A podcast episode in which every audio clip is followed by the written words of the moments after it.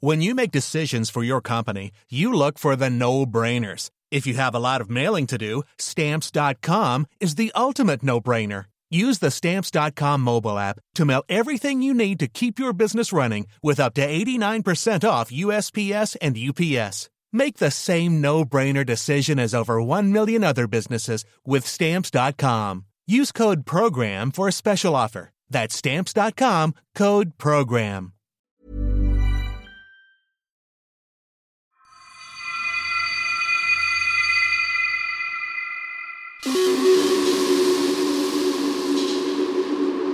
J'ai vu une fois un ministre d'un pays que je ne citerai pas se lever pour physiquement aller, euh, on va dire, casser la gueule. Non, peut-être pas jusque-là, mais pour euh, menacer physiquement le collègue allemand. C'est à l'Élysée, autour d'une table ronde, Silvio Berlusconi raconte des histoires drôles. Enfin, en tout cas, il, il pense qu'elles sont drôles.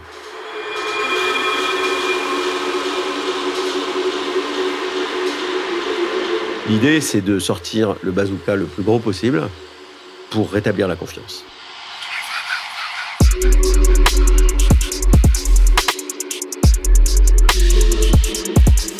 Je suis Pauline Jacot, vous écoutez les grandes histoires de l'écho. 2008, la crise financière qui a bouleversé le monde, un podcast des échos. Épisode 4, onde de choc française et branle-bas de combat au sommet de l'État, deuxième partie.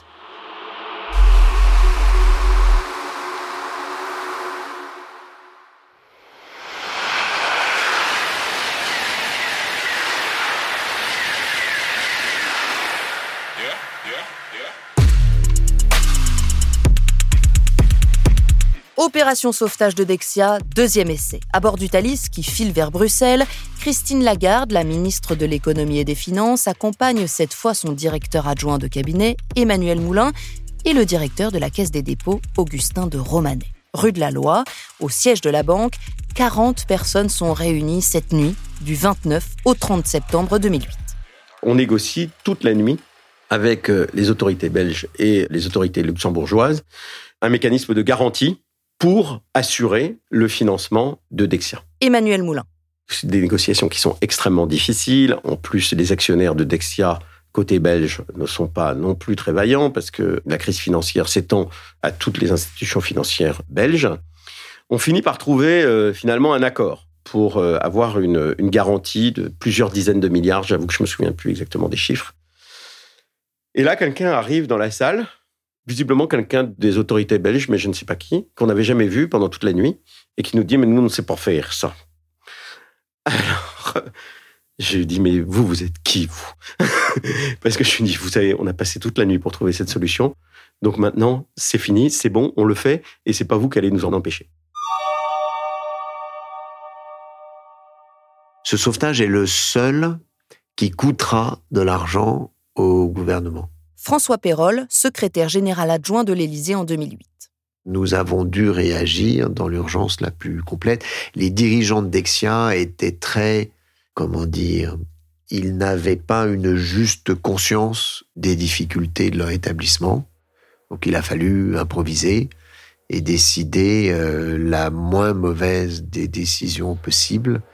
Il était important par ailleurs de ne pas lâcher nos amis belges luxembourgeois qui, sans l'intervention du gouvernement français, n'aurait pas pu sauver euh, une banque qui avait, en proportion de la taille de leur économie, une influence sans doute encore plus importante que Dexia ne l'avait pour la France. Dexia est donc sauvé temporairement, mais quelques années plus tard, la crise de la zone euro lui sera fatale. 2013, la banque est démantelée. La même année, un rapport de la Cour des comptes estime le coût de l'opération pour la France 6 milliards 600 millions d'euros, 2 milliards 700 millions pour l'État, le reste 3 milliards 900 millions pour la Caisse des dépôts. J'espère que vous n'allez pas pleurer. Non, c'est raté, c'est raté, ouais, tout. Pour sortir de la crise, la France en est convaincue, il faut une réponse européenne. Quelques jours après la faillite de Lehman, Nicolas Sarkozy et son gouvernement tentent de fédérer les États européens. La France, à la tête de la présidence de l'Union européenne, veut être le moteur de cet élan. de ce consensus absolument essentiel selon l'État français. Avec Madame Lagarde, nous nous battons pour faire accepter l'idée d'un plan européen. Xavier Muscat, directeur du Trésor en 2008. C'est particulièrement euh, difficile parce que d'abord, il y a des pays qui prennent des mesures unilatérales. L'Irlande, par exemple, qui explose en vol et qui garantit sans aucune limite tous les dépôts de toutes ces banques et toutes les obligations émises par toutes ces banques. Et de l'autre côté, parce que les Allemands considèrent qu'ils ne sont pas touchés par cette crise, que cette crise ne doit pas être traitée par l'injection d'argent public, que de toute façon leurs banques sont en bonne santé et que si les Français argumentent pour un plan européen, c'est parce qu'en fait, ils ne le disent pas comme cela, mais vraisemblablement ils le pensent très fort. C'est certainement parce que les banques françaises vont mal et ils cherchent à avoir de l'argent allemand pour soutenir et secourir les banques françaises. S'engage alors à ce moment-là un combat à l'intérieur de l'Union européenne, pays contre pays. Il y a des épisodes de négociations européennes entre la faillite de Lehman et le début octobre qui sont extrêmement pénibles, extrêmement durs, extrêmement violents parfois. J'ai vu une fois un ministre d'un pays que je ne citerai pas se lever pour physiquement aller, euh, on va dire, casser la gueule. Non, peut-être pas jusque-là, mais pour euh, menacer physiquement le collègue allemand. Bon, voilà, ça dit suffisamment l'état de tension qui se manifestait.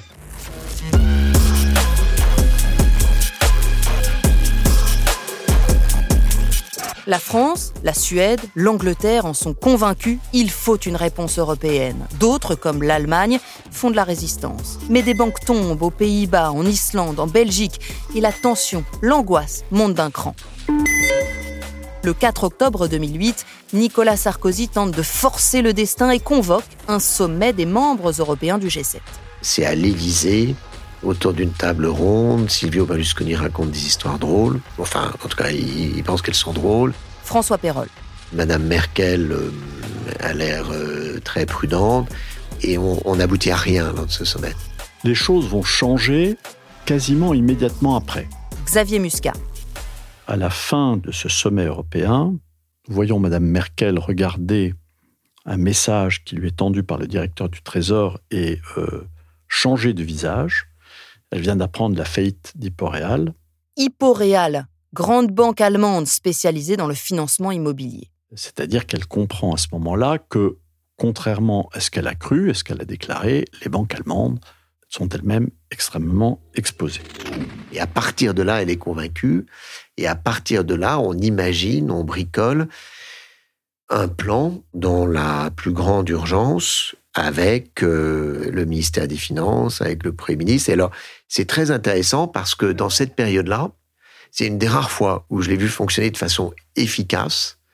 J'ai vu fonctionner l'appareil d'État français où chacun, pour une fois, jouait son rôle.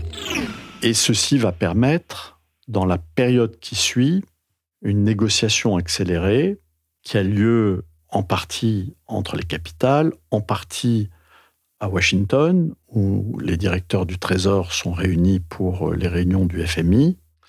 Et donc nous arrivons progressivement à faire émerger un consensus autour d'un plan européen qui consisterait à donner des garanties sur le même modèle pour que les banques bénéficient de ces garanties des États et donc puissent lever de la liquidité, et que simultanément, il y ait des fonds à disposition pour la recapitalisation des banques qui seraient le plus durement touchées. Pendant que l'Europe avance, les marchés continuent de chuter. Le CAC 40 perd 9% le 6 octobre. Deux jours plus tard, l'indice est suspendu en début de matinée. Semaine noire, les banques centrales baissent leurs taux. Les négociations européennes continuent entre Paris, Berlin, Londres, Bruxelles et Washington. On était à Washington et quand on est à Washington pour les assemblées euh, annuelles du Fonds monétaire et de la Banque mondiale, Emmanuel Moulin. Nicolas Sarkozy appelle Christine Lagarde et lui dit euh, voilà, je vais organiser un sommet de la zone euro le 12 octobre euh, à l'Élysée, donc le dimanche. Et donc, euh, il faut que bah, finalement les Européens reviennent. de Washington. Donc Juncker, Madame Lagarde, Jean-Claude Trichet. Donc Nicolas Sarkozy dit à Christine, t'inquiète pas, je t'envoie un avion. Donc on nous envoie l'avion du président. On repart tous de Dulles en pleine nuit. Et on arrive le dimanche à Paris. Ceux qui doivent aller à l'Élysée vont à l'Élysée. Moi, je pars à Bercy notamment pour préparer euh, ce qu'on allait annoncer, c'est-à-dire la mise en place de la SFEF, donc la Société de financement de l'économie française, et la SPPE, qui était destinée à recapitaliser les banques françaises. Et donc, les équipes avaient travaillé, notamment les équipes du Trésor avec Xavier Muscat, pendant qu'on était à Washington, pour voir quels étaient les besoins. Ces négociations, je me souviens, nous les achevons, François Perrol et moi, je crois, dans la matinée qui précède le sommet, Xavier Muscat. Je suis revenu de Washington et je vais directement à l'Élysée pour finaliser cette négociation avec François Perrol et essentiellement notre homologue allemand qui deviendra quelques années plus tard le gouverneur de la Bundesbank, Jens Weidmann. Le sommet se tient. Mais c'est un moment assez solennel et assez émouvant parce que vous voyez, pour une fois, l'Europe euh, unie.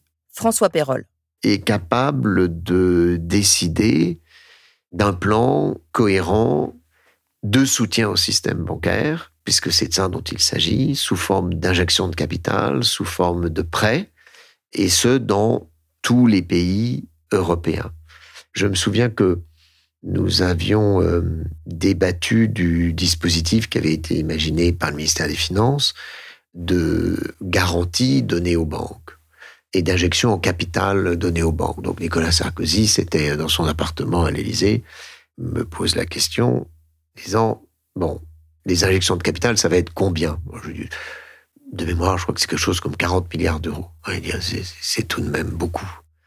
Et les garanties Les garanties, je lui dis, bah, euh, l'idée du Trésor, c'est une bonne idée, c'est qu'il faut annoncer un très gros chiffre, parce qu'il faut redonner confiance. Et plus vous annoncez un chiffre important de garantie, plus vous avez de chances de réussir. Et si vous réussissez, les garanties ne seront pas utilisées. Donc le paradoxe, c'est qu'il faut annoncer le chiffre le plus élevé possible pour redonner confiance de telle manière que vous ne dépensiez pas un sou. C'est de la psychologie de marché de base. Il faut faire peur aux spéculateurs. L'idée, c'est de sortir le bazooka le plus gros possible pour rétablir la confiance. Emmanuel Moulin. C'est pas grave si c'est des chiffres euh, astronomiques parce que en fait, il faut juste pas devoir y revenir. Il faut vous dire que c'est un fusil à un coup, il faut pas vous rater. Et donc, euh, quand on fait, euh, on fait 320 milliards, parce que on sait que c'est ce qu'il faudra, c'est peut-être trop, mais c'est ce qu'il faudra pour rassurer le secteur bancaire. Et d'ailleurs, je ne pense pas qu'on ait utilisé 320 milliards de, de garanties ex post. Je pense qu'on a dû utiliser euh, moins de 200 milliards. Mais l'important, c'est de montrer qu'on est là et qu'on est en quelque sorte l'État et euh, le prêteur en dernier ressort qui va permettre à l'économie de continuer à fonctionner. Et donc, nous nous sommes retrouvés euh, le 12 octobre, le dimanche, à 22h30. J'ai toujours d'ailleurs le, bleu de, Matignon. Ils ont réunion interministérielle euh, sous la présidence du directeur adjoint de cabinet du Premier ministre, je pense que ça devait être Antoine Gosset-Grinville, avec le directeur du Trésor, le cabinet du ministre, de la ministre Madame Lagarde, le commissaire aux participations de l'État. Et donc, dimanche à 22h30, nous décidons donc de présenter le lendemain, en Conseil des ministres exceptionnel, un projet de loi de financement de euh, l'économie française qui prévoit la création d'une société de financement euh, des banques avec 320 milliards de garanties et 40 milliards de mobilisation de capitaux pour les banques françaises. Projet de loi débattu à l'Assemblée nationale huit jours plus tard, le 20 octobre 2008. Nous ne vivons certes pas des temps ordinaires et ce projet de loi de finances 2009 n'est pas un projet de loi de finances ordinaire, c'est un projet de loi de finances de crise. L'exécutif dévoile les grandes lignes de son projet, sa loi de finances, un budget de crise nécessaire, prévient Christine Lagarde, mais dans l'hémicycle, on est très loin de l'union nationale. Chacun ici mesure la gravité et l'ampleur de la crise financière qui traverse le monde. Elle n'est pas un accident elle est une crise d'un système, celui de la dérégulation convolue des gouvernements libéraux, et notamment aux États-Unis, mais pas seulement aux États-Unis. Le premier secrétaire du Parti socialiste, François Hollande, fustige la politique économique du gouvernement et dénonce l'aveuglement de l'exécutif.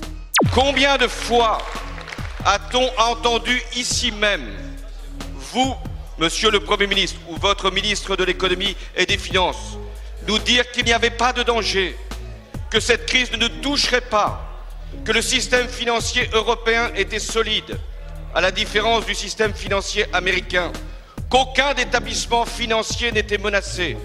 Et aujourd'hui, c'est vrai. Nous avons imposé aux banques, et je veux le souligner, exactement les mêmes règles pour toutes les banques. Xavier Muscat. Pour éviter que telle ou telle banque qui se sentait plus forte que les autres ne refuse l'aide de l'État afin de témoigner de sa bonne santé, créant ainsi implicitement un effet euh, défavorable, un effet de réputation pour celles qui auraient accepté l'aide de l'État et qui se seraient auto-désignées vis-à-vis du marché comme plus fragiles. Donc nous avons obligé toutes les banques à prendre le même degré de soutien, calculé de manière forfaitaire pour qu'on ne puisse pas identifier celles dont nous savions qu'elles étaient plus fragiles que les autres. Nous leur avons imposé des règles, ce qu'elles n'ont pas aimé, puisque ça imposait notamment des suspensions de bonus, des diminutions de dividendes, des contrôles sur les salaires, etc., etc., mesures qu'elles trouvaient intrusives. Et je pense que c'était le bon sens de faire ce que nous avons fait, et je n'ai pas du tout de regrets et encore moins de remords sur ce qui a été fait. Après les banques, le gouvernement dévoile un plan de soutien à l'économie, 26 milliards d'euros. Il faut aider la liquidité, la trésorerie des entreprises. L'État rembourse par anticipation toutes les créances de TVA. Il réforme la taxe professionnelle et il baisse l'impôt pour les entreprises. Deux secteurs sont particulièrement ciblés par ce plan, le bâtiment, les travaux publics, et puis l'automobile. L'État met en place un plan de sauvegarde du secteur. À l'époque, euh, on vend plus une seule voiture. Donc, euh, il faut relancer la machine et l'industrie automobile. Donc, euh, c'est effectivement tous ces aspects-là qu'on met en place, avec aussi l'intervention de ce qu'était le prédécesseur de BPI, OSEO, des garanties, des garanties bancaires pour les entreprises, etc., pour qu'elles puissent continuer leur activité. Mais c'est vrai qu'on a une, une, baisse du PIB qui est très significative en 2009 un recul de 2,2% du jamais vu depuis 1945. Emmanuel Moulin. En fait, on a eu trois crises. On a eu une crise financière, donc qui commence donc euh, en août 2007 et qui a son apothéose, je dirais, au moment de la faillite de Lehman, qui s'apaise quand même au début de 2009 parce que on a pris les mesures pour euh, faire en sorte que le système refonctionne. Deuxième crise, c'est une crise économique. Parce qu'évidemment, tout ceci se traduit par une contrainte financière, des banques qui ne prêtent plus, des entreprises qui se trouvent en difficulté et une croissance qui plonge. Et donc là, beaucoup de notre travail, c'est de faire le plan de relance pour relancer l'économie française après la crise euh, financière. Donc ça, c'est beaucoup euh, le travail qu'on fait. Et puis, il y a une troisième crise qui vient se greffer à tout cela, c'est la crise de la zone euro. Et elle, elle commence au début de 2010 avec les problèmes de l'économie grecque. Et donc, on a toute une séquence, les trois sont liés évidemment, hein, mais elles se succèdent l'une après l'autre, et on a l'impression que entre 2007 et 2012, finalement, on n'a vécu que dans une atmosphère de crise.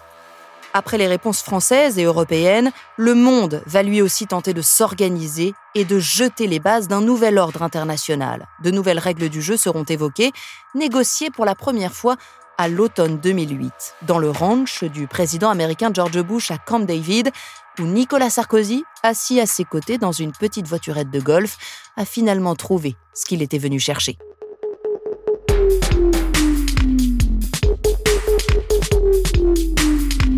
Merci à Emmanuel Moulin, Xavier Muscat et François Perrol. Merci à Pierrick Fay pour sa participation et ses interviews.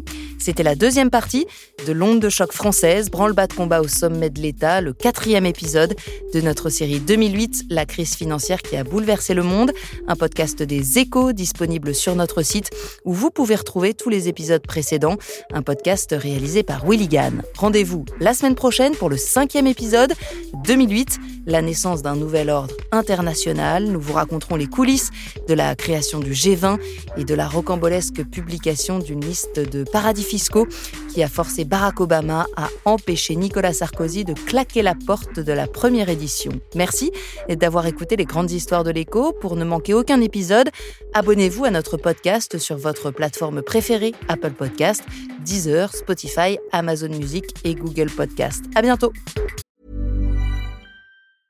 Small details are big surfaces. Tight corners are odd shapes.